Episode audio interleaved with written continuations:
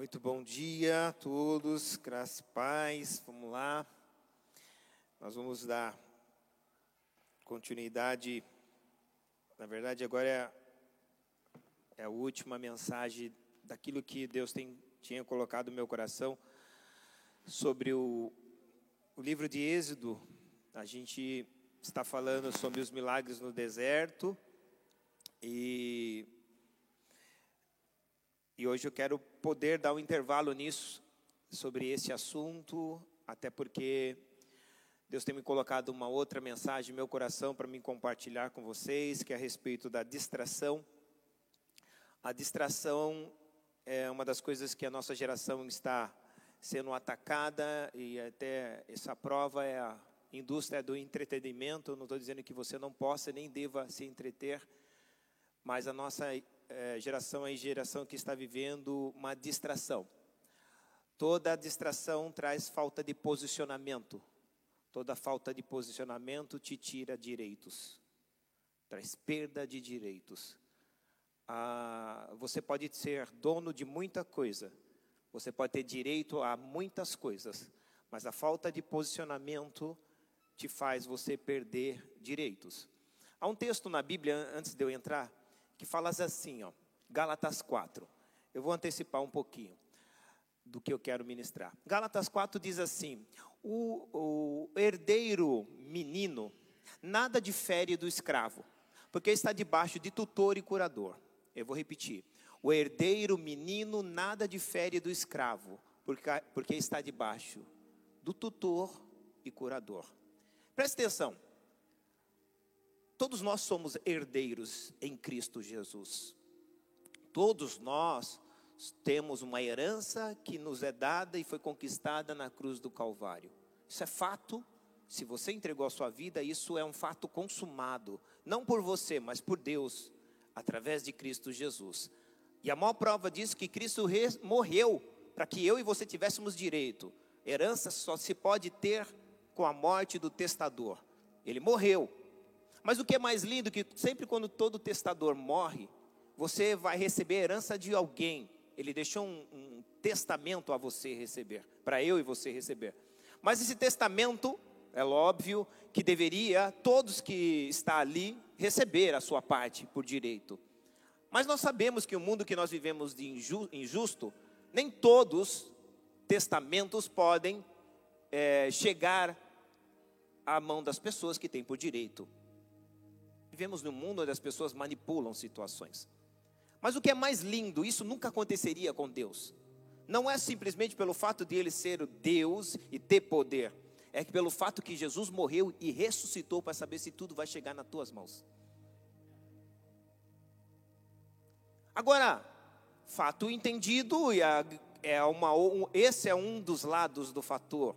Mas há um outro fator por mais que eu e você possamos ter direito e temos direito, há um outro lado. Se você for menino, você será escravo. Porque estará debaixo de tutor e curador. Tudo que você tem como herança, você não terá acesso, a não ser por alguém. Tutor é aquele que tem a tua tutela. Curador é aquele que fiscaliza o tutor. E menino, por que ele fala que o menino é igual ao escravo? Meninos não têm posicionamentos. Meninos não vivem uma vida de posição. É por isso que Paulo diz que nós precisamos crescer. Não somente Paulo, mas Pedro diz: crescei-vos na graça e no conhecimento. E hoje é uma das coisas que mais o Espírito Santo tem ministrado ao meu coração sobre essa distração de nosso e a nossa falta de posicionamento. Amém. Eu quero encerrar essa mensagem sobre Êxodo hoje e nós iremos depois falar sobre isso. Êxodo 17, falei sobre Êxodo 16 na semana passada. Se você tem uma Bíblia aí, puder abrir. Se não, acompanhe comigo lá no telão. Êxodo 16 eu falei sobre o maná que desceu do céu. E o maná era a tipologia de Cristo. E só para você lembrar, maná não caiu do céu. Cair é uma coisa acidental, involuntária. Não foi um acidente Jesus vir. Jesus desceu com um propósito. Ele é a tipologia do maná, é aquilo que verdadeiramente o Pai nos reservou. Diz também que o maná era o alimento que eles tinham no deserto. E por 40 anos eles se alimentaram do mesmo maná. Há muitas pessoas que, talvez, quem tem mais de 40 anos de cristão aqui, levante a mão. Pô, 40 anos de cristão. Ah, Tiago, quase eu me assustei, viu, Tiago? Tiago levantou a mão, eu falei, meu Deus, 40 anos de cristão? Já nasceu no. Quem nasceu no berço evangélico? Levante a mão aqui. Eu até hoje não encontrei nenhum berço evangélico. Fui comprar para meus filhos, mas não achei nenhum berço evangélico, irmão. Onde vocês pais, os pais compraram? Estou brincando. Mas graças a Deus pela vida de vocês, vocês nascerem no Evangelho. Né? A gente fala berço Evangelho, mas eu fico falando, pensando aonde tem esses berços. Eu queria comprar para o filho da Mariana, mas. Mas, brincadeiras à parte. Há muitas pessoas né, aqui que já nasceram, já têm essa caminhada de 40 anos com Cristo. Mas há outros que são muito mais novos, outros estão na metade desse caminho, outros já passaram da metade, outros ainda estão muito longe da metade. E Cristo era o alimento que eles comiam, o maná era o alimento que eles comiam no deserto. E o que é interessante, que não havia outro alimento. E aí eu aprendo uma coisa: não adianta você se eh, enjoar de comer Cristo porque é o único alimento que nós teremos nesta terra. Eles poderiam questionar, só tem isso, é o que você precisa. Porque a gente pode questionar, pastor, mas quantas vitaminas e proteínas, tipos de proteína que nós precisamos? O maná tem tudo, Cristo tem tudo. É como eu disse, eles têm todas as vitaminas de A a Z. É tudo que você precisa, e nós falamos sobre isso. É por isso que durante 40 anos foi o alimento que o sustentou. Agora, na tipologia que nós estamos vivendo hoje, e Cristo diz que Ele é o verdadeiro maná, verdadeiramente Ele é o alimento que você precisa para a sua vida espiritual. Não há mais necessidade de mais nada. Ele é autossuficiente e todo suficiente. Ele é o alimento que eu e você verdadeiramente precisamos. É por isso que foi claro o objetivo quando Jesus fala assim: ide e pregai o evangelho. O evangelho fala de quem? Cristo é o alimento que você precisa. Eu sei que é difícil, a gente sempre quer incrementar, né? E nós brasileiros somos incrementadores mesmo, né? Inventaram a pizza, nós a incrementamos e aperfeiçoamos. o hot dog também. Meu irmão falou amém, tá com fome. Mas nós temos essa, graças a Deus, essa vantagem de poder incrementar, né? Mas no Evangelho não precisa de incrementar nada. Jesus tem tudo que nós precisamos. O que precisamos é entender isso. Porque Ele é o maná que desceu do céu. Voltando ao texto, e até, ou melhor, ao capítulo que nós estávamos falando, 16, falamos também que, que eles tinham que colher isso todos os dias. Então não é uma coisa que eu faço hoje, vou comer hoje de Cristo, mas é, algo de Cristo hoje, e amanhã já não preciso comer porque o que eu comi é suficiente para a semana. Eles tinham que fazer isso todos os dias, exceto no sábado, porque o sábado eles se doavam para Cristo. Logicamente, não necessariamente a Cristo, mas a Deus, porque era o dia sabático. E eles tinham que agachar para pegar, não caía na mesa, não caía sobre um algo elevado, eles tinham que se agachar. Não tem como você trazer Cristo sem se humilhar para Ele. Não é que Cristo precisa humilhar as pessoas, é que eu preciso saber qual é a minha posição e qual é a dele. O que ele verdadeiramente tem como propósito a minha vida, o que ele fez por mim, isso me faz entender e a, o meu posicionamento. Nós vamos falar mais sobre isso, vocês vão entender. Não é a sequência de tudo que acontece na Bíblia tem um fundamento. Por exemplo, Deus poderia primeiro dar a água que eles vão falar no, dia, no capítulo 17, que eles murmuraram por causa da falta de água. Deus poderia primeiro suprir, suprir com água, até porque a água é muito mais essencial do que a comida. Ninguém vive sem água por mais do que, dependendo da pessoa, o máximo é, é cinco dias. Porque entra, pode entrar em desidratação. Você pode viver sem comer até 30 dias. Mas o interessante é que Deus não começa com a água, ele começa com o pão, o maná. Mas tanto um como o outro tem um significado e, e as sequências são muito importantes na Bíblia. Agora, voltando, Deus dá o maná a eles, falam para que eles se alimentem do maná. Durante 40 anos eles teriam que colher, pegar o maná todos os dias, pela manhã. Diga, pela manhã. O maná ficaria o dia inteiro lá, se eles quisessem.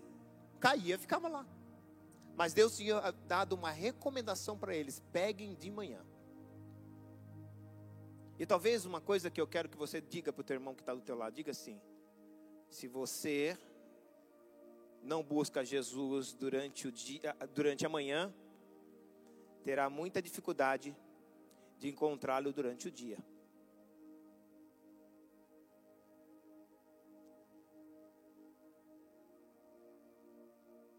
Eu vou repetir. Se você tem dificuldade de encontrar Jesus, de buscar Jesus pela manhã, terá muita dificuldade de encontrá-lo ele durante o dia. Encontrará qualquer coisa menos a Cristo. Isso é uma das coisas que nós, como um cristão, precisamos aprender esses princípios. Esses princípios e recomendações não estavam na Bíblia simplesmente por estar, estava para nós, nos ensinar. Quantos de vocês já tiveram a experiência? Eu já vou entrar no texto, capítulo 17. Mas quantos de vocês já tiveram a experiência de um dia de manhã você acordar, buscar a Deus e durante aquele dia ser um dia maravilhoso? Muitos. Eu sei disso. Você já começou dando a primícia dos dias a Deus, incluindo Deus no, nos teus dias, nas suas horas, no seu, no, nos seus projetos e nas suas atividades.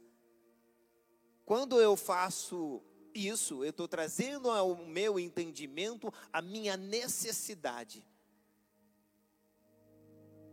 Cristo não é alguém que eu, que eu possa é, recorrer no momento de dificuldade.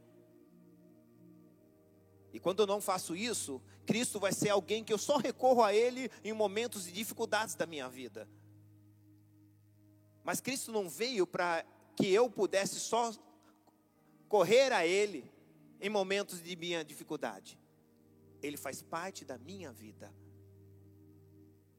Não há nada que eu possa fazer sem que Ele esteja. A saber, já disse isso, quero lembrá-los, eu vou entrar no texto, mas eu quero lembrar, eu quero deixar muito registrado isso, porque é importante para você entender. O próprio Pai, o Pai, Criador de todas as coisas, aquele que disse: haja luz.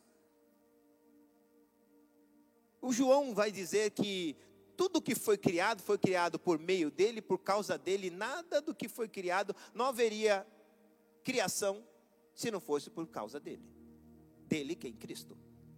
Quando o Pai começa a história da criação, o Gênesis, o início, a Bíblia diz que no capítulo 1, versículo 1, a terra, Deus criou os céus e a terra. E a Bíblia diz que Deus, quando cria os céus e a terra, a terra era sem forma, vazia, havia um abismo e havia trevas. O Espírito de Deus pairava sobre a face do abismo. E no versículo 3, Deus disse: haja luz. Deus começa a história da criação e da organização com haja luz.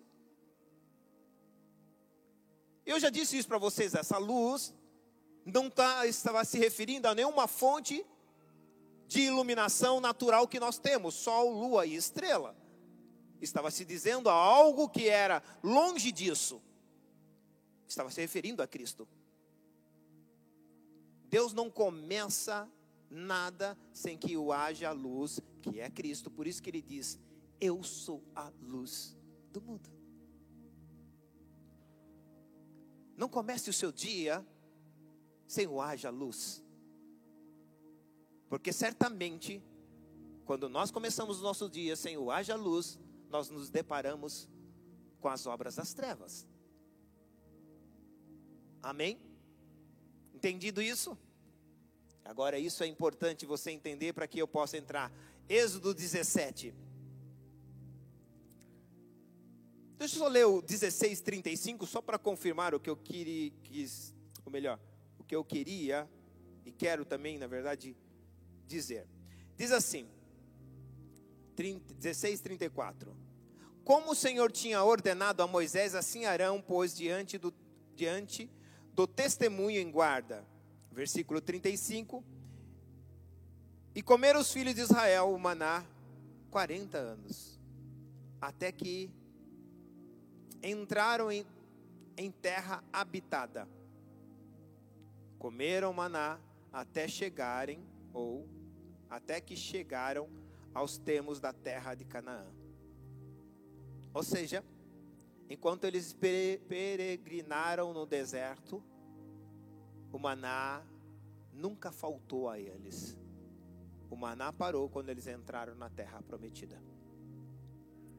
Então, eu, na tipologia de Cristo, enquanto eu estiver peregrinando nesta terra, eu tenho que me alimentar de Cristo, até eu chegar na terra habitada, que é a terra que Deus nos prometeu, a nova Canaã, a nova Jerusalém, aquilo que Deus tem reservado para nós. Capítulo 17, começamos, diz assim: depois toda a congregação dos filhos de Israel partiu do deserto de Sim pelas suas jornadas, segundo o mandamento do Senhor. Acompanharam em Refindim, e não havia ali água para o povo beber. Então contendeu o povo com Moisés e disse: Dá-nos água para beber. E Moisés disse: Por que contendeis comigo? Ou por que vocês ficam brigando comigo? Por que vocês ficam tentando Deus? E tendo, versículo 3: E tendo, pois, ali o povo sede de água, o povo murmurou contra Moisés e disse: Por que não fizeste subir, ou por que fizer, nos fizeste subir do Egito para nos matares de sede? A nós e aos nossos filhos e ao nosso gado. Clamou Moisés ao Senhor, dizendo: Que farei com esse povo? Daqui a pouco eles vão me apedrejar. Então disse o Senhor a Moisés: Passa diante do povo, toma contigo alguns dos anciões de Israel. Toma na tua mão a tua vara, com quem feriste o rio, e vai. Eis que eu estarei ali diante de ti sobre a rocha em Horebe, e tu ferirás a rocha, e dela sairá águas, e o povo beberá. E Moisés assim fez diante dos olhos dos anciões de Israel. E o chamou o nome daquele lugar Massá e Meribá, por causa da contenda dos filhos de Israel, e porque com porque tentaram ao Senhor, dizendo: Está o Senhor no meio de nós ou não? Feche seus olhos. Pai, obrigado por tudo que já vivemos nesta manhã, por tudo que já fomos agraciados por Ti, mesmo que muitas coisas aos nossos olhos não são visíveis. Eu sei e sou convicto disso que há vidas aqui que já foram tocadas, estão sendo tocadas por tudo que o Senhor está fazendo nesse lugar. E não digo isso, Senhor, porque eu quero persuadir as pessoas a acreditar. Digo isso porque é essa minha fé. Porque onde tu estás, algo de sobrenatural acontece. Onde tu estás, verdadeiramente há mudanças, há transformações.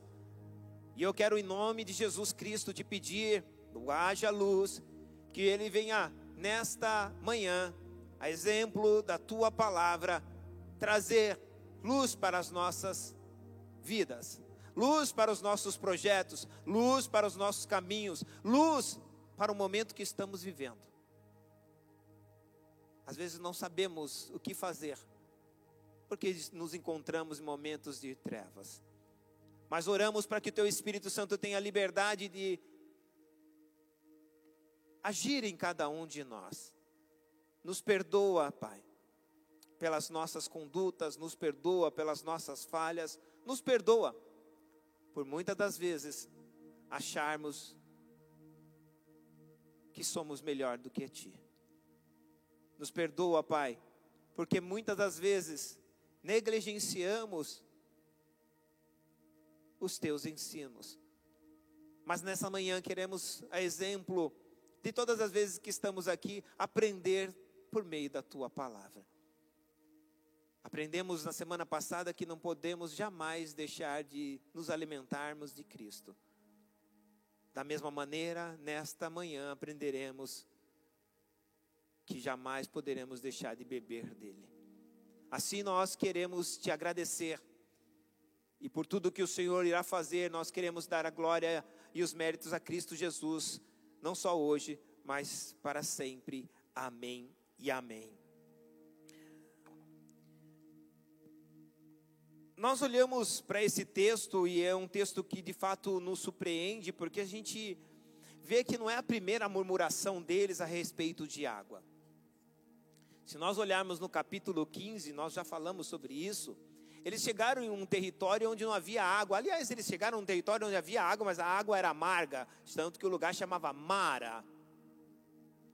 E a Bíblia diz que eles começaram a murmurar, o povo de Israel, o povo hebreu, porque Deus havia os tirado do Egito, e agora eles estavam vivendo um, uma peregrinação no deserto, e agora eles se deparam em um ambiente, em um local onde há água, mas a água é amarga. E eles começam a murmurar não somente contra Moisés, mas contra Deus também. E aí a Bíblia nos ensina, nos mostra, já disse isso, eu vou antecipar, que Moisés Deus dá uma palavra a Moisés, aquelas águas são transformadas. Mas logo em seguida, eles andam um pouquinho mais para frente e eles se deparam em uma, um outro lugar onde havia ali 12 fontes de água. O problema nunca foi água. O problema nunca para Deus foi água. Porque a partir do momento que Deus o chama para você caminhar no caminho que Ele te deu, a partir do momento que Deus o chamou para você caminhar com Ele, Ele vai prover todas as coisas. Mas aqueles homens já haviam visto a provisão de Deus no capítulo 15. Esse povo já havia visto a provisão de Deus de comida. Agora, eles estão no capítulo 17, entraram em um lugar, não tem água, e eles começam a brigar com Moisés. E não só brigar com Moisés, mas a tentar a Deus. A falta de água, para eles, deram para alguns deles, talvez, o direito de falar: eu não deveria estar aqui. Eu não deveria estar passando por isso. Eu não deveria estar vivendo isso. Aliás, eu nem queria ter saído do Egito. Eu queria estar no Egito. Porque eu disse: por que as pessoas querem estar no Egito? E por que as pessoas às vezes querem estar no mundo? Porque para elas o mais importante é a satisfação dos seus prazeres, do que viver uma vida de transformação e de mudança.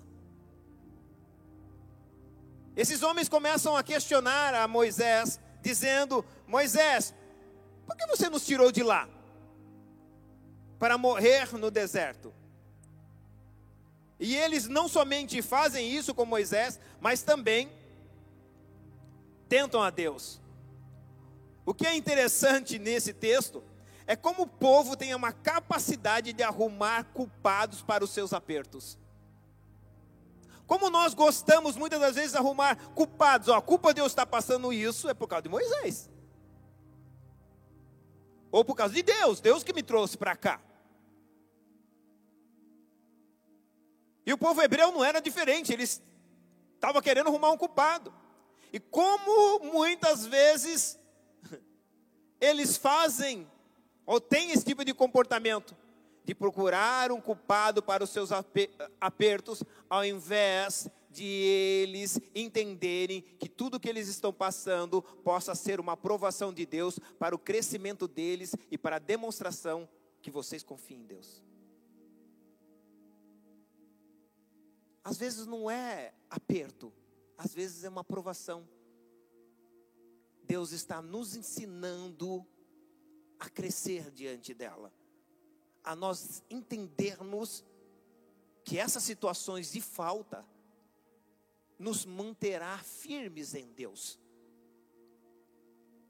É como aqueles jovens que estavam diante da fornalha e eles disseram: se vocês não se curvarem diante da estátua de Nabucodonosor, vocês vão entrar dentro da fornalha e vão morrer.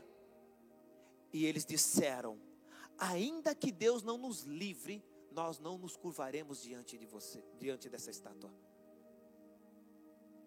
Eles podiam dizer: cadê Deus neste momento? E eu vou te dizer: está no mesmo lugar. O que Ele está esperando é que você continue firme. Independente da situação, independente das suas faltas, independente de situações que eu e você possamos de viver de aperto. Mas o que a gente precisa entender, se Ele nos tirou de lá, Ele vai prover tudo o que eu preciso. Quando Deus se apresenta a, ao povo de Israel, através de Moisés, Deus foi específico em dizer: Moisés, Moisés vai perguntar para ele, né? Porque Moisés tinha uma mente pagã quando ele foi falar com Deus. Por que Moisés tinha uma mente pagã? Porque Moisés viveu 40 anos dentro do Egito. E o Egito tinha muitos deuses. E cada deus tinha, Deus tinha o seu nome próprio. Quando Moisés chega diante de Deus e Deus pede para Moisés ir até o povo, ele pergunta para Deus: Deus, eles vão perguntar para mim qual é o teu nome? Mente pagã. Por que mente pagã, pastor? Nome só existe para quando eu tenho muitas coisas para diferenciar. Quando eu só tenho uma, não precisa de nome. Vou dar um exemplo aqui. Se eu tivesse lá na cantina uma fruta, vai, maçã. Eu ia falar, oh, vai lá na cantina e pega para mim uma, uma fruta. Você ia perguntar qual? Não, porque só tem uma. Você já sabe que eu estou se referindo à maçã. Mas se tivesse mais de uma fruta, você, eu teria que especificar isso. Ou você perguntar para mim. Quando Moisés pergunta, qual é o teu nome? Ah, eu já acostumei viver com muitos deuses. Ele não tinha que perguntar o nome de Deus. Deus nunca precisou falar o seu nome porque ele é único. O que nos nome é o que nos diferencia, o que nos distingue. E quando ele fala qual é o teu nome, Deus não dá, Deus fala, diga para eles que eu sou. Tremendo isso para mim. Porque quando Deus fala assim para ele, porque eu sou é nome, Deus não responde. Se Deus responde o nome, porque Deus podia falar, fala Iavé, ou fala El Shaddai, fala. Ele podia citar vários nomes, mas Deus não citou, sabe por quê? Deus não tem problema de identidade. Deus não é aquele homem. Você sabe com quem você está falando? Você sabe quem eu sou? A nossa geração ainda é pior, né? Porque a gente nem usa o nome, a gente põe o título antes do nome. Não me chama disso, não. Eu sou. Fu...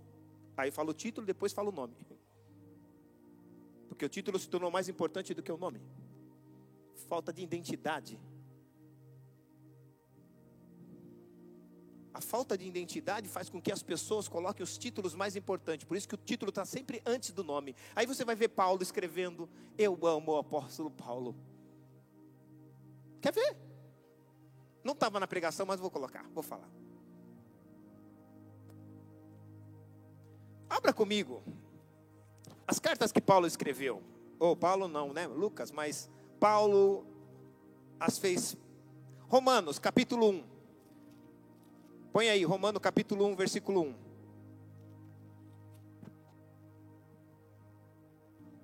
Dá para pôr no telão? Que eu não preciso ficar abrindo. Romanos capítulo 1, versículo 1. Paulo, servo do Senhor Jesus Cristo, chamado para apóstolo. Apóstolo está antes do nome dele? Não. Ele nunca se apresentava pelo seu título, mas pela sua pessoa. Não adianta você ter um título, mas você não tem identidade. O outro próximo livro, capítulo 1, versículo 1. Próximo livro. Depois de Romanos, qual é? Coríntios. Paulo, chamado por apóstolo de Cristo pela vontade de Deus, irmão Astóteles. O nome está, o título está antes do nome? Não. Próximo livro, capítulo 1, versículo 1. Segunda carta aos Coríntios, capítulo 1, versículo. Paulo, apóstolo do Senhor Jesus. o título está antes do nome? Pela graça e vontade de Deus, ao irmão Timóteo. Próximo livro. Gálatas, Paulo, apóstolo. O título está antes do nome? Vivemos uma geração onde os títulos se tornaram mais importantes que os nomes.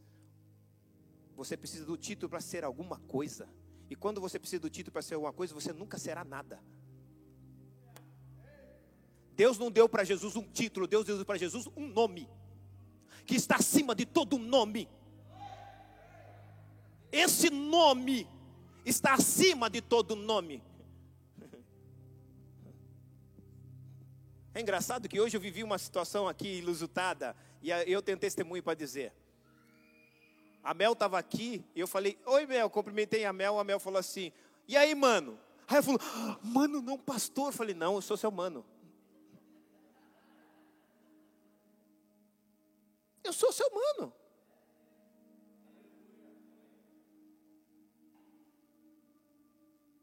Eu sou o irmão dela. Eu sou o mano dela. Mas que se eu fico desconfortável com isso, é porque o título se tornou mais importante. Não é o que eu sou para ela, nem o que ela é para mim. Mas o título me, tornou, me fez ser mais importante.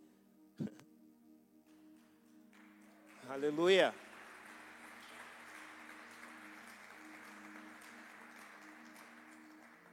Essa falta de identidade em nós, essa crise de existência que temos, e quanto mais você valoriza o título, mais você se sente nada.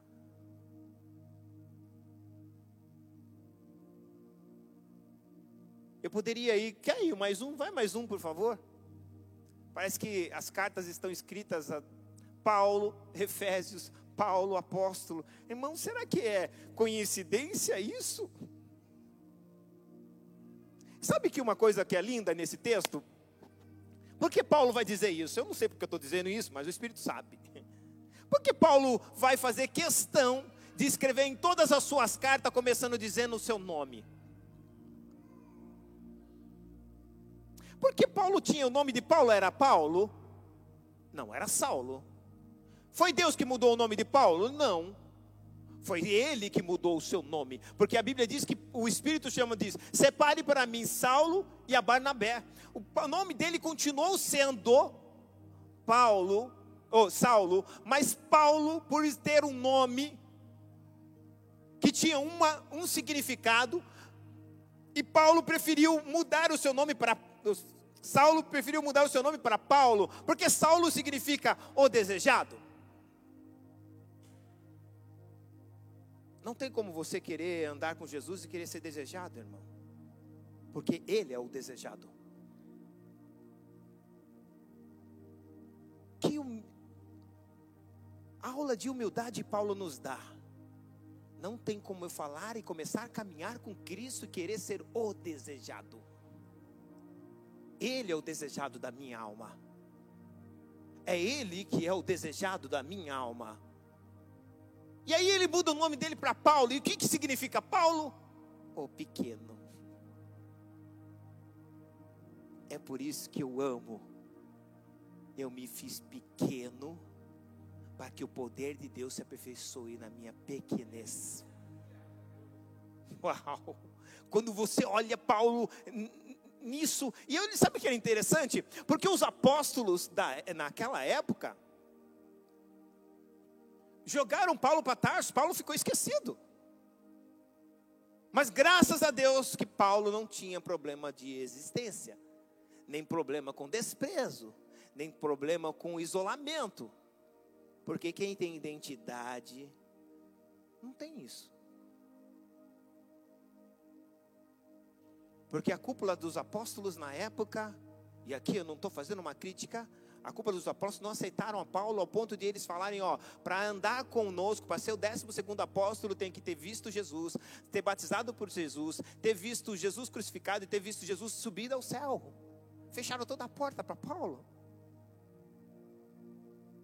Mas eles consideraram que Paulo, que o próprio Jesus apareceu para Paulo no capítulo 9, visível.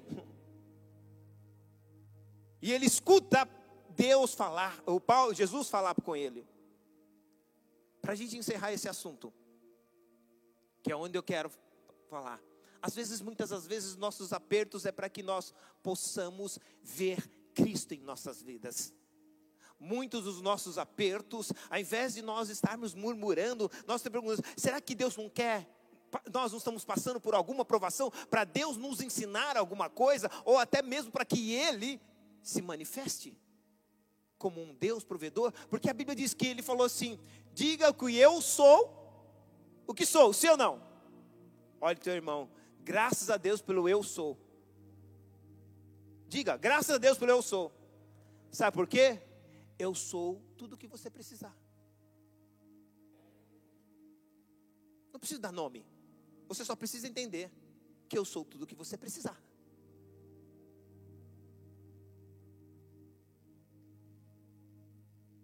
No capítulo 17, Moisés retrata, no versículo 4, Moisés retrata o que verdadeiramente um cristão deve fazer nos momentos que ele é questionado. Quando a fé dele é questionada. Quando suas atitudes que agradam a Deus são questionadas. Moisés vai lá e busca a Deus. Moisés vai, Moisés retrata o cristão que confia em Deus e faz dos seus momentos de provação, ou melhor, tem nos seus momentos de, provação atitudes que muitos outros esquecem. Ele também estava vivendo a provação, porque também a água também faltava para ele. E ele vira para Deus e busca e pede orientação. Tiago nos ensina isso. Aquele que não tem sabedoria para lidar com as situações, nós devemos, Tiago capítulo 1, versículo 5 diz que aquele que não tem sabedoria, peça a Deus que dá a todos. Às vezes é fato que nós não teremos é, sabedoria para lidar com certos tipos de situações, mas o que eu, como cristão, tenho que ficar murmurando? Não, Senhor, o que, que eu faço agora? Qual é o meu comportamento a partir de agora? O que o Senhor tem a sabedoria nem sempre teremos para resolver situações. Mas nós podemos recorrer àquele que nos dará toda a sabedoria que precisamos para ter para cada situação. Amém? É natural que eu, como ser humano, tenha desejo, tenha pensamentos. E às vezes, eu, Ailton, impulsivamente tomo atitudes ou tenho falas. Mas aí eu falo, Senhor, eu vou buscar em Ti porque a melhor solução está em Ti. O Senhor sabe não somente o que é bom para mim agora, o Senhor sabe o que é bom para mim para sempre. O Senhor instruía Moisés e fala para ele: Olha só, diga comigo, vara. Deus fala para Moisés pegar a vara. Versículo 4 ou melhor, 5. Então disse Moisés, disse para Moisés: Passa diante do povo, toma contigo alguns anciões e toma a tua vara. Olha que coisa maravilhosa, vocês vão entender. Lembra que eu falei para vocês, tudo tem um significado. O maná representava Cristo, sim ou não? Desceu do céu, correto? A água também representa Cristo. Quem crê em mim, como diz as Escrituras, rios de águas vivas fluíam no seu ventre. Ele é a fonte de toda a água, e eu vou provar que a água era Cristo, e, e essa água, não, ou melhor, essa água vinha de Cristo, porque a água, assim como o maná era Cristo descendo, ó, o maná retrata a vinda de Cristo, a água retrata a morte de Cristo. Pastor, aonde está isso? A Bíblia diz que Moisés pega a vara e fere a rocha. Lembra? Nós vamos ler isso. Fere a rocha. A rocha, primeira carta aos Coríntios, capítulo 10, se eu não estou enganado, versículo 1. Dá para pôr para mim no telão? Capítulo, é, capítulo 10, acho que versículo Primeira carta aos Coríntios 10, 4. É o 4, desculpa. Olha lá. E beberam todos da mesma bebida espiritual, porque bebiam da pedra espiritual que os seguiam, e a pedra era Cristo. Moisés fala para ele ferir a rocha. A vara era de quê? A vara era de quê? Quem pode falar? Madeira. Sim ou não? Fala, a vara era de madeira. A cruz era o quê? Quando a vara tocou na rocha, a vara que era Cristo, a, a rocha que era Cristo, a vara tocou na rocha, a rocha deu água. A vara representava a morte de Cristo na cruz. E a maior prova disso é que Cristo, quando ele está na cruz, sai todo sou do sangue dele, e quando acaba o sangue dele, sai dele água. E eu imagino os, os hebreus quando olharam, os, os judeus quando olharam, ah, ele é a rocha do nosso tempo. Vocês estão vendo? No capítulo 16, nós temos retrata a vinda de Cristo como maná. No capítulo 17, retrata a morte de Cristo. Por isso que eu falei para você, não podia vir a água antes do pão. Você está entendendo? Por isso que eu disse para vocês que não poderia Deus fazer primeiro a água, porque toda, tudo que está na Bíblia tem um significado lógico, porque Deus está nos ensinando algo. Porque Ele poderia começar com o essencial. O essencial não é a morte, o essencial é a vida. Essencial não é o que Cristo fez, fará por você, o essencial é que Cristo veio por causa de você. Ah, você não viu. Uh! Olha que coisa espetacular. Tudo na Bíblia tem uma conotação a Cristo, e além disso, nos ensina que existe uma sequência lógica com um propósito. Então, dado essas informações que nós temos aqui, que Cristo ele é representado pelo maná como a vinda dele. Depois a rocha representa a morte dele. E não é à toa que ele tinha uma vara. Ó, oh, presta atenção, que é tão tremendo. A lógica é tão clara. Eu disse para você que Jesus não levou as duas madeiras Jesus levou uma, porque uma ficava fixa, lembra? A vara, quantas madeiras são? Uma.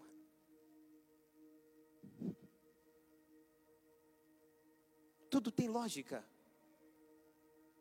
Por isso que a Bíblia diz que as coisas do Antigo Testamento são espelho para o Novo. Quando eu falo para vocês, a Bíblia diz, ah, Jesus nos ensinou, e de pregar o Evangelho. Eu estou pregando o Evangelho no Velho.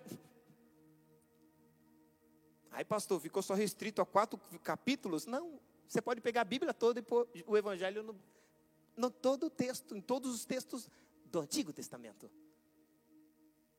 Porque tudo o que acontecia era para manifestar a Cristo.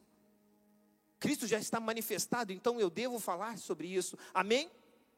Mas vamos lá, que eu preciso levar vocês a entendimento. Então, eu aprendo uma coisa: a ferida de Cristo na cruz é o que não nos deixará faltar água. 40 anos, de pe... 40 eh, anos a pedra andou com ele. Sabe, irmão, eu fiquei imaginando, irmão, porque era uma rocha, sim ou não? A rocha, volte lá, por favor no 10, 4. De 1 Coríntios, desculpa. Porque, Coríntios 10, 1 Coríntios 10, 4. Olha que tremendo aqui. Porque bebiam da pedra espiritual que eles carregavam.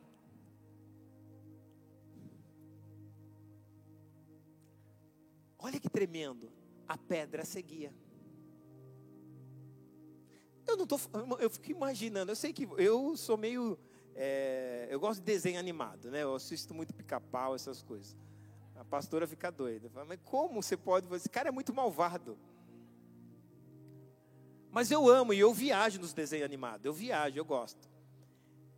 E eu fico imaginando, porque eu crio um desenho animado, eles andando no deserto e a pedra andando com eles. Vocês conseguem imaginar isso? Não. Eu imagino que eles saíam durante o dia. Aí eles faziam o acampamento. Quando eles olhavam, mas quem trouxe essa pedra? A pedra os seguiam. Porque a pedra era Cristo. Então eu quero abrir um parênteses aqui.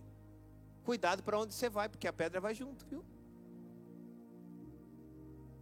Por, cuidado por onde você passa, que a pedra está te seguindo. A pedra o seguia durante 40 anos. E aí, uma das coisas que para mim tem como significado, que exemplo dos hebreus, enquanto nós estivermos em peregrinação, nunca nos faltará a presença de Cristo para matar a nossa sede. Uau, você não entendeu. Enquanto nós estivermos peregrinando nesta terra, nós nunca teremos a ausência da presença de Cristo para saciar a nossa sede. E talvez a sua sede hoje seja de justiça, Ele vai saciar. Talvez a sua sede seja da presença dEle, Ele vai saciar. Talvez a sua sede nesta manhã seja de ter uma comunhão com Ele, Ele vai ter essa comunhão com você, não importa, Ele está aqui para saciar a sua sede, sede, a sua sede. E não é num lugar específico, aonde você for, Ele vai com você. Uh! Olha que espetacular isso. Que maravilha, que maravilha. A graça e o seu amor, representado no maná e na água. Maná desceu, e a água representa a morte de Cristo. Mas a gente vai ver em Números capítulo 20, se você puder abrir capítulo 20, versículo 7. Que outra vez Deus fala para ele, Números 27. E talvez isso para mim é uma das coisas que nós precisamos entender bem isso. A primeira vez Deus fala para Moisés: Moisés, fere a rocha. A rocha vai te dar água. Mas houve outro episódio em Números que eles estavam murmurando de novo. Que povo murmurador, irmão. Que povo. Eles já, hum, presta atenção. Não era o primeiro episódio, eles já viveram vários episódios de suprimento, de provisão de Deus. Mas eles continuam insistindo em querer murmurar contra Deus. E aí, versículo, olha lá, 27, o Senhor falou a Moisés dizendo: Toma a tua vara, a vara, pega a vara, diga, a vara representa a cruz. Guarde isso, a vara representa a cruz. Toma a tua vara, tu Arão e teu irmão, e falai, fale para, falai para a rocha perante os seus olhos e dará a sua água. Assim tirarás a água da rocha e darás de beber a toda a congregação, dos, toda a congregação e aos seus animais. Agora preste atenção. Deus falou para ele pegar a vara, mas não ferir. Porque Cristo só poderia morrer uma vez. Ele só ia passar uma vez pela cruz.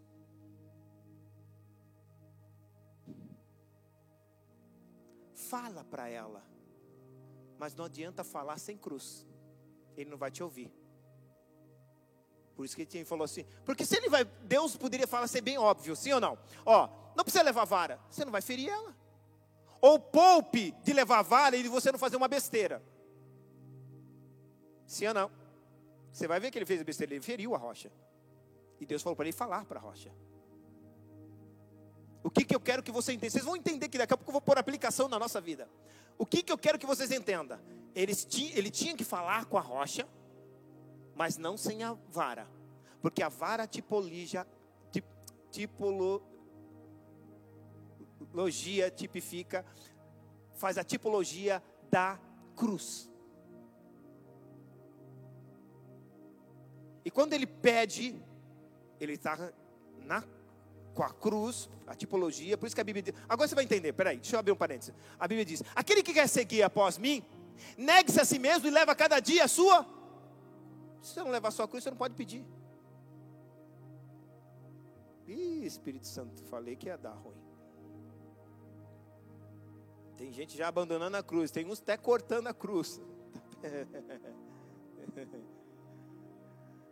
Aí corta a cruz, o espaço que você precisa para atravessar não vai dar. Deus jamais vai permitir que você leve uma cruz que você não possa suportar. Se você não suportar, fique tranquilo que tem um sirineu, ele vai te ajudar. Assim como Jesus, certo dado momento ele não conseguiu, tinha um sirineu para levar. Fique tranquilo, quando você não suportar, sempre terá um, um sirineu disposto a te ajudar. Uau! Agora, Continue. Tomando a vara, versículo 7. 8, desculpa, 9. Então disse Moisés. Então Moisés tomou a vara e, e diante do Senhor, como lhe tinha ordenado. Vai lá. 10. Moisés e Arão reuniram a congregação diante da rocha, diante de Cristo. E Moisés disse: Ouve, ó, agora, ó povo rebelde. Porventura tiraremos água desta rocha? E então levantou Moisés a sua mão e feriu duas vezes a rocha. Era para ferir, irmãos? Era para falar.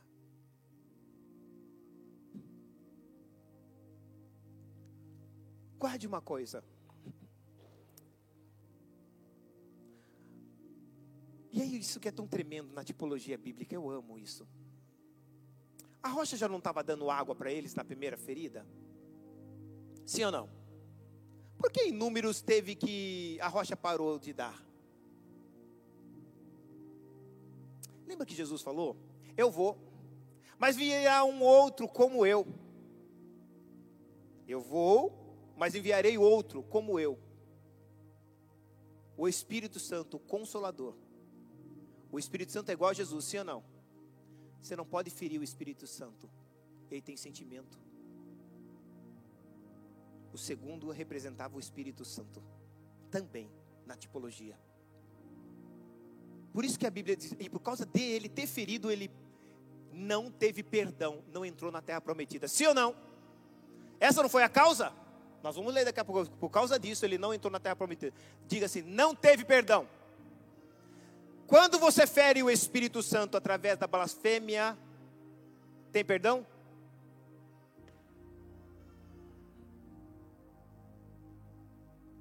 É a mesma coisa para a igreja. O único que não tem perdão é quando eu blasfemo contra o Espírito Santo. Eu posso blasfemar contra Cristo? Posso blasfemar contra o, o, o Pai? Tem perdão. Mas blasfemar contra o Espírito Santo, a Bíblia diz que não tem perdão.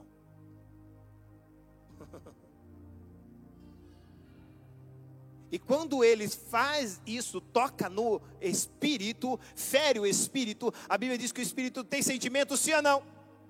Tem. E aí a gente vai olhar para esse texto em Números, que ele também, o espírito também da água. João 7, 7 37 e 39. João 7, 37 e 39. Deixa eu mostrar isso para vocês, que era o espírito. João 7. E no último dia, o grande dia da festa, Jesus pôs-se de pé e clamou, dizendo: Se alguém tem sede, que venha a mim e beba. Ok? Ele é a primeira pedra. Segundo, 38. Quem crê em mim, como diz as Escrituras, rios de águas vivas correrão no seu ventre. Agora 39, para mim que é o importante. E, e isso disse ele do Espírito. Pode ver que está o Espírito em letra maiúscula, ele estava falando, se referindo ao Espírito Santo. E disse isso do Espírito, o que havia de receber os que nele crescem, porque o Espírito Santo ainda não fora dado, porque ainda Jesus não, for, não tinha sido glorificado. Então o Espírito Santo também dá água. Vocês estão vendo como é tão importante? Às vezes nós estamos ferindo ao Espírito Santo na nossa caminhada com Cristo, ou na nossa peregrinação até a terra prometida. Cobrando Ele, ou ferindo Ele, porque nós não suportamos às vezes nossas provações, porque nós não suportamos os nossos apertos. E aí a gente começa a ferir, Senhor, é, Senhor, quando eu estava no mundo não era assim. Ou ferindo com a cruz, né? Senhor, ó, se eu sou teu servo, se eu sou, se eu sou teu servo, olha lá, pegando a cruz. Ó, abri mão de tudo, ferindo com a cruz. Senhor, eu estou jejuando, estou orando, está ferindo com a cruz. Porque você acha que é pelo teu mérito, por aquilo que você faz? Porque eu, Ailton, acho que é, quanto mais é, tempo eu tenho de cristão, quanto mais eu fiz para Jesus, eu tenho mérito em alguma coisa. Quando eu faço isso, eu estou ferindo a, a pessoa do Espírito Santo. E isso talvez eu faça até inconsciente, mas estou fazendo. E o que Deus quer nos ensinar? E Deus quer nos ensinar eu não posso usar os instrumentos que tenho, a vida que eu entreguei, a caminhada que eu estou fazendo com Cristo para tentar tirar benefício e Deus me livrar dos apertos. Nem o próprio Cristo usou a cruz para se livrar do aperto. Ele usou a cruz para salvar-nos do aperto.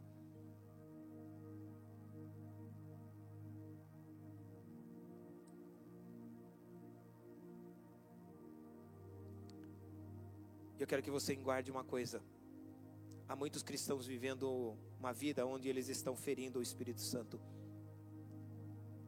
Eu quero encerrar lendo um, texto aqui. Que a Bíblia diz assim, ó. Olha que tremendo, no versículo 7 do capítulo 17. Chamou o nome daquele lugar de Massá e Meribá. Diga, Massá e Meribá.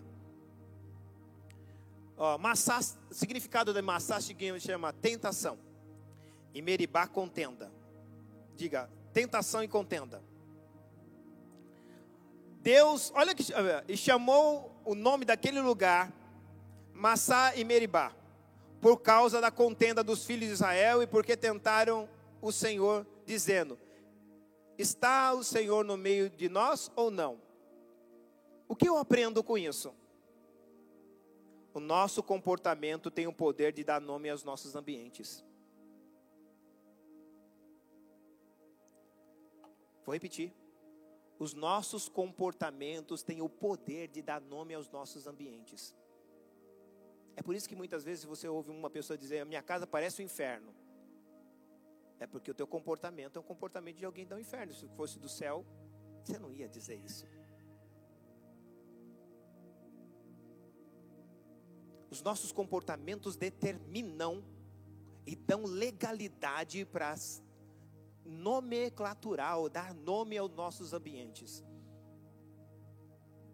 Eles não tiveram comportamento de contender e brigar é, e tentar. E Deus falou: tudo bem. Esse ambiente que vocês vão chamar é Massa e Meribá. Vocês vão viver num ambiente de tentação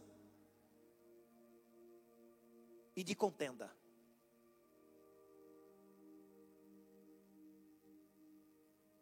Vocês estão aqui ou foram embora? no capítulo 17, 8, eu quero só encerrar com, esse, com essa peleja que é muito importante você e eu aprendermos isso. Então veio Amaleque e pelejou contra Israel em Redifim. Uma coisa que eu aprendo aqui. Vamos lá, deixa eu ler todo o texto para eu aí eu já encerro o assunto aqui, que é importante. Nós aprendemos que a rocha é Cristo e que o capítulo 17 representa a morte de Cristo.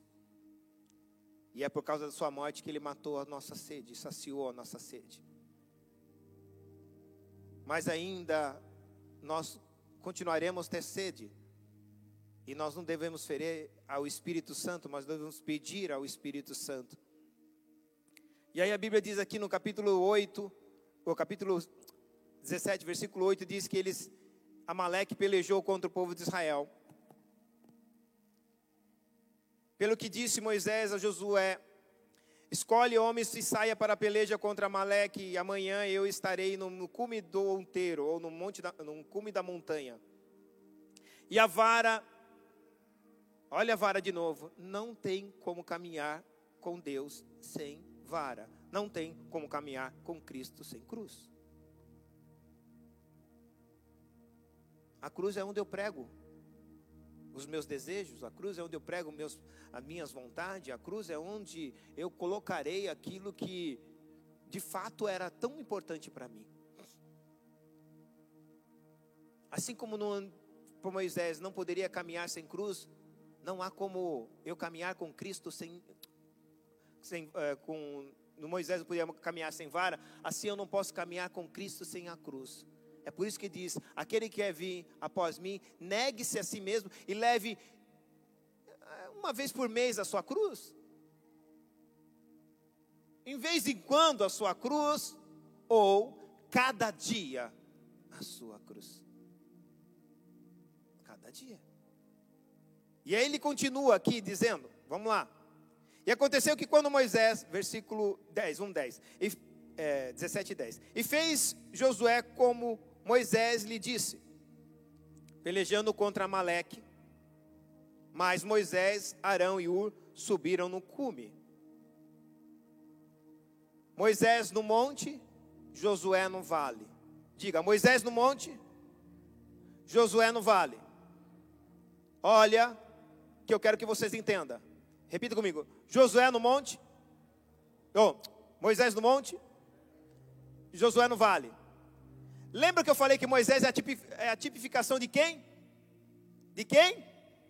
Cristo, sim ou não? E Josué representa, que Josué era o sucessor de Moisés. Josué representa quem? O Espírito Santo. Agora presta, presta atenção eles estavam brigando com Amaleque, com a Amaleque, é isso? Amaleque. Porque Amaleque queria destruir o povo de Deus. Aí subiu Moisés para o monte e Josué para o vale. Que tremendo. Josué é a representação do Espírito Santo. Moisés é a representação de Jesus. Olha que tremendo. Só que a Bíblia diz: Moisés toma a vara e vai para o monte. Josué pega a espada e vai para o vale. Tremendo isso. Não se usa espada no monte. Você vai entender daqui a pouco. Não se usa espada no monte. Monte é lugar de vara. Por isso que Jesus foi crucificado no monte. Sabe por que muitas pessoas, quando elas ganham promoções, ganham alguma coisa, elas se dão bem é, na, na, vida de sucesso, tem um sucesso na sua vida profissional, tudo, chega naquele momento elas se ensoberbecem, porque elas estão no monte e levaram espada. Monte é lugar de cruz. Eu tenho que saber, eu estou aqui porque Cristo me conquistou isso. Foi Ele que me deu isso. Foi por meio da minha renúncia que eu consegui isso. Por isso que eles caem. Porque chega lá e fica mostrando o troféu, ó, ganhei, foi eu que ganhei, aqui a espada, aqui ó. Foi eu que conquistei. Espada é no vale e não no monte. Espada é embaixo e não em cima. Por isso que aqui prega a cruz em cima. Mas quando eu estou embaixo, eu estou lutando com a espada. Ih, foi todo mundo embora. Vocês estão aqui ou não? Vou repetir. A cruz. Por isso que a Bíblia diz: pregando o evangelho da cruz. Por isso que tem um altar. A cruz tem que estar em evidência. Moisés, tanto que a Bíblia diz assim, ó, que como Josué vencia, lembra do texto? Nós vamos acompanhar, ler o texto, porque senão não vai dar tempo. Moisés vencia, Josué vencia, quando a vara estava de pé na mão de. Se a cruz está de pé, você vence. Mas tem gente que escondendo a cruz, irmão. Tirando a cruz de evidência, ele põe tantas coisas, põe título, põe muita coisa, tudo está em evidência. Põe lá, põe um cartaz, ganha um diploma e põe lá. Não estou dizendo que você não põe. Mas cadê a cruz? É por isso que vocês estão perdendo na batalha, porque a cruz não está em evidência, porque a cruz, ela não só representa a cruz, é, não só tem a, a, presença da cruz, mas ela é uma bandeira. Se quando Josué olhava e via a bandeira estendida, nós vamos prevalecer, nós vamos vencer. E aí Josué, lembra que eu falei? É a tipologia de quem? do Espírito Santo. Então não adianta você querer lutar com Jesus e pegar a espada. Jesus então leva a cruz. O Espírito Santo que vai te levar a espada. Por isso que ele diz que ele tem a espada de dois gumes. E a espada é a palavra. Vocês percebem a sintonia do que eu estou dizendo? Para a gente encerrar. Que não vai dar para me falar tudo mas eu quero que você guarde algo.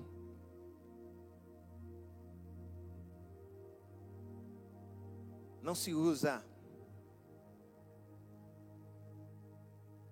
espada em montes. Montes é o lugar onde eu vou para mim buscar a Deus através da cruz. Vale é o lugar onde eu estou com o Espírito Santo, o Espírito Santo está brigando comigo lutando as minhas guerras. O Espírito Santo está comigo. Foi assim que Israel venceu e dominou o inimigo. Israel tinha um intercessor e tinha um comandante. Israel tinha um intercessor no, no monte, por isso que a mão dele ficava levantada, e tinha um comandante no vale. Não adianta você querer vencer guerras sem que Jesus seja o teu intercessor e sem que o Espírito Santo seja o teu comandante. Eu vou repetir. Israel venceu todas as batalhas porque ele tinha um intercessor, Moisés, o Cristo crucificado. E ele venceu no vale porque tinha o Espírito Santo como comandante da sua vida.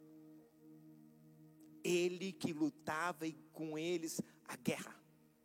Olha para o teu irmão, não adianta querer ter vitória sem intercessor, que é Cristo, e sem o comandante, que é o Espírito Santo.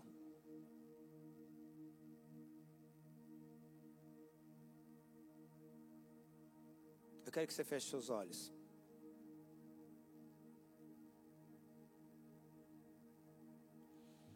Quando eu olho para esse texto, o que me chama muita atenção, agora eu estou falando no capítulo 8, capítulo 8, no versículo 8 em diante, a guerra. A gente começa a ver Moisés vencer, é, intercedendo e Josué lutando as nossas batalhas. Mas para mim o que é mais interessante em tudo isso é ver que nenhuma dessas coisas veio, porque Amaleque significa, porque Amaleque, só para vocês entenderem, Amaleque vem da, da, da família de Esaú. Esaú representa a carne.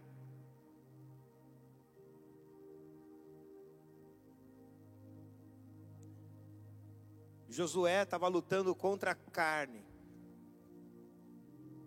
O Espírito Santo que luta contra a carne, porque a Bíblia diz que a carne luta contra o Espírito, não é assim? Esaú, na tipologia bíblica, é a carne. Ele cedeu, ele trocou a sua primogenitude por um prato de lentilha, satisfação do prazer da carne. Jacó ficou com aquilo que era dele de herança. Então preste atenção. Amaleque vem da linhagem dele. Amaleque é a tipologia é a tipologia da carne. Preste atenção. Moisés, que é o Cristo, está intercedendo para que você não ceda a carne. E o Espírito Santo está lutando com você para que você não ceda a carne. Não há como você querer vencer sem que você tenha um intercessor e que você tenha um comandante. Não deixe que a carne comande a sua vida.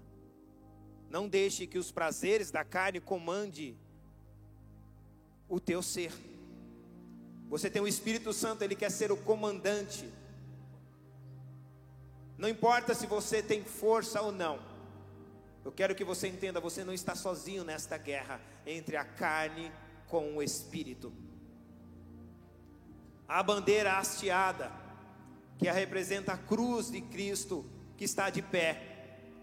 É isso que fará o Josué, o Espírito Santo que está com você, triunfar. Mas para que o Espírito Santo possa triunfar com você nessa guerra da tua carne, você precisa fazer com que a cruz seja levantada. É por isso que nós, como líderes, precisamos ser intercessores não há nada pior que enfrentar uma batalha com uma liderança sem ânimo. Não há nada pior do que enfrentar uma batalha com uma liderança fria, desviada, sem poder, sem fé, com uma liderança desanimada. Eu amo porque Moisés, além de ser uma referência de intercessor, ele não estava sozinho. Ele tinha U e Arão que estava ali para mostrar solidariedade.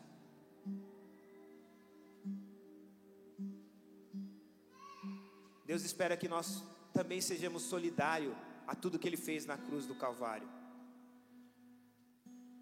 Não importa se o povo não coopera, importa que eu vou cooperar. Moisés,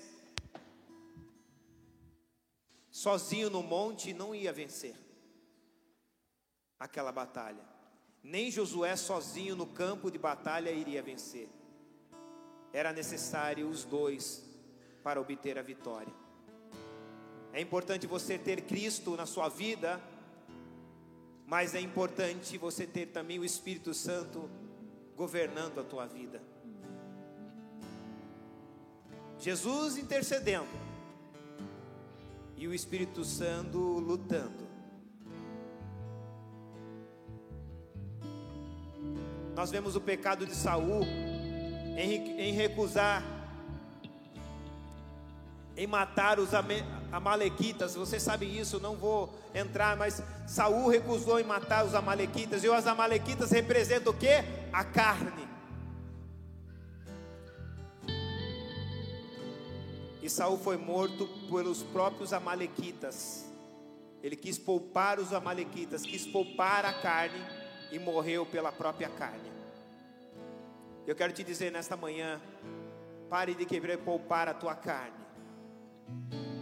A carne é o amalequita da sua vida.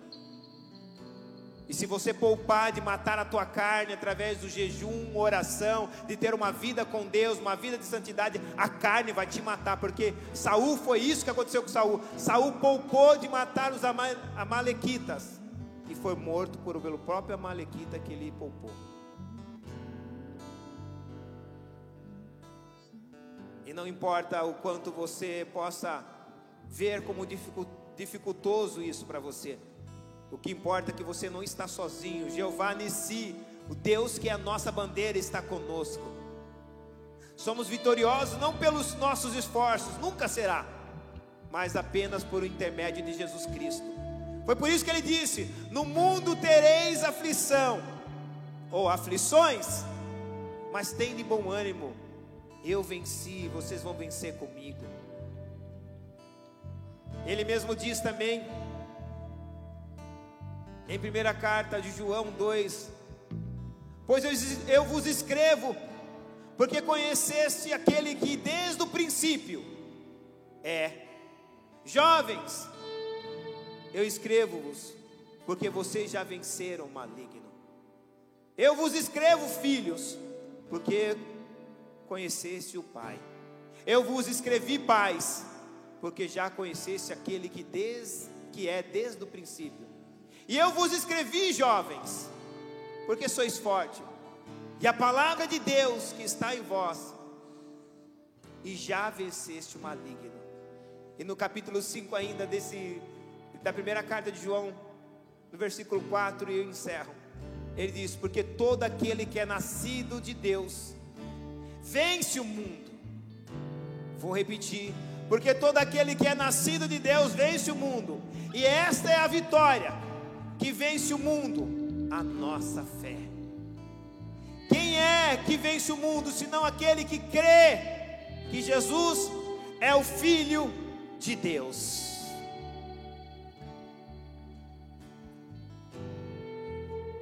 Talvez o teu campo de batalha agora é a carne.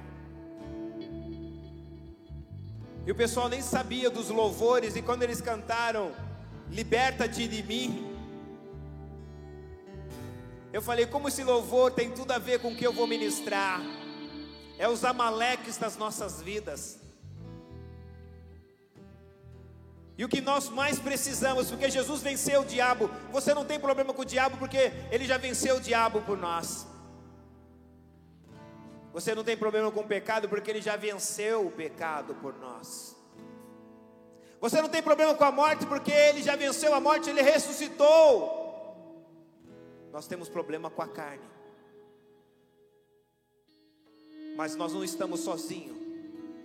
Porque nós temos um intercessor, nós temos um governador, um comandante. O Espírito Santo está no vale conosco. Porque aqui, nesse momento, é o momento onde nós estamos com Cristo. Mas é o momento que nós sairemos daqui e nós iremos para o vale. Mas você não estará sozinho, porque o Espírito Santo está com você e Cristo está intercedendo por você.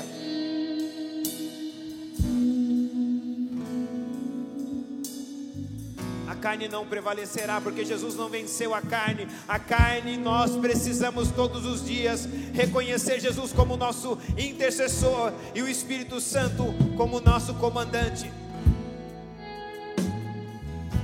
E por isso que Paulo diz: Da carne. Porque o bem que quero fazer não faço, mas o mal que não quero me pego fazendo, porque é uma lei dentro de mim, onde a carne luta contra o espírito, onde a carne e o Amaleque luta contra Josué, onde Josué está lutando contra Amaleque. Você vai vencer, e não vai vencer porque você é forte, você vai vencer a bandeira de Cristo hasteada por você. Você vai olhar para a cruz, ao monte, eleva os meus olhos para o monte, de onde virá o meu socorro? O meu socorro vem do Senhor dos Exércitos, que fez os céus e a terra. Eu quero que você fique de pé no teu lugar.